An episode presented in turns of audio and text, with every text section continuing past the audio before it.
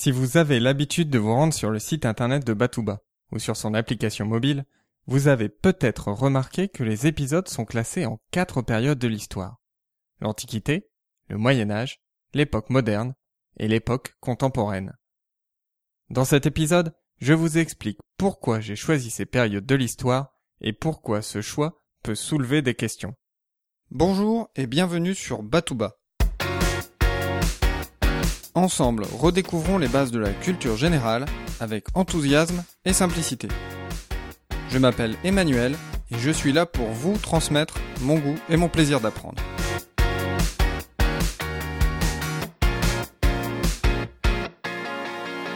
Situer une œuvre, un personnage ou une philosophie dans le temps nous aide à mieux les comprendre. C'est pourquoi il me semble important de classer les épisodes par période, même si Batouba n'est pas uniquement consacré à l'histoire. Avant de découper l'histoire en tranches, la première question à se poser est de savoir quand commence l'histoire. C'est l'apparition de l'écriture qui détermine l'entrée dans l'histoire. On en trouve les premières traces chez les Sumériens en Mésopotamie et chez les Égyptiens plus de 3000 ans avant Jésus-Christ. Étant donné que le critère déterminant est l'apparition de l'écriture, on en déduit que toutes les civilisations ne sont pas rentrées dans l'histoire en même temps. Mais ne nous éloignons pas du sujet et voyons maintenant à quoi correspondent les quatre périodes de l'histoire. L'histoire commence avec l'Antiquité, la période la plus longue puisqu'elle s'étend sur plusieurs millénaires. Cette période est notamment marquée par les civilisations grecques et romaines.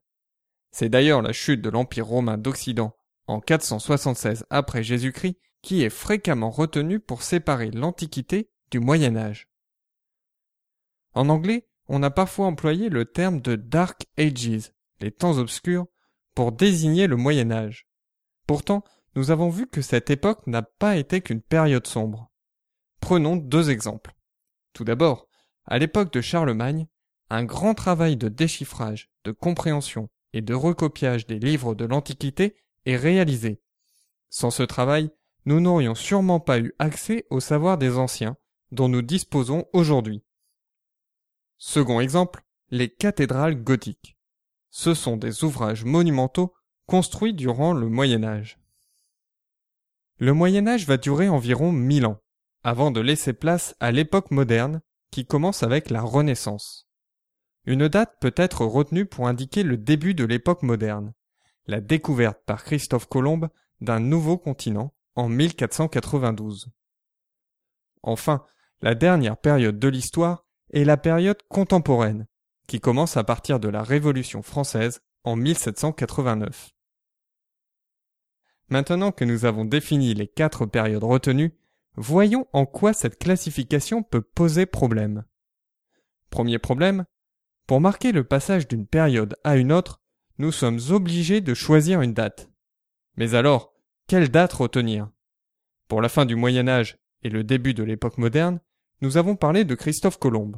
Mais nous aurions tout aussi bien pu choisir l'invention de l'imprimerie par Gutenberg dans les années 1450. Ou encore la prise de Constantinople par les Ottomans en 1453.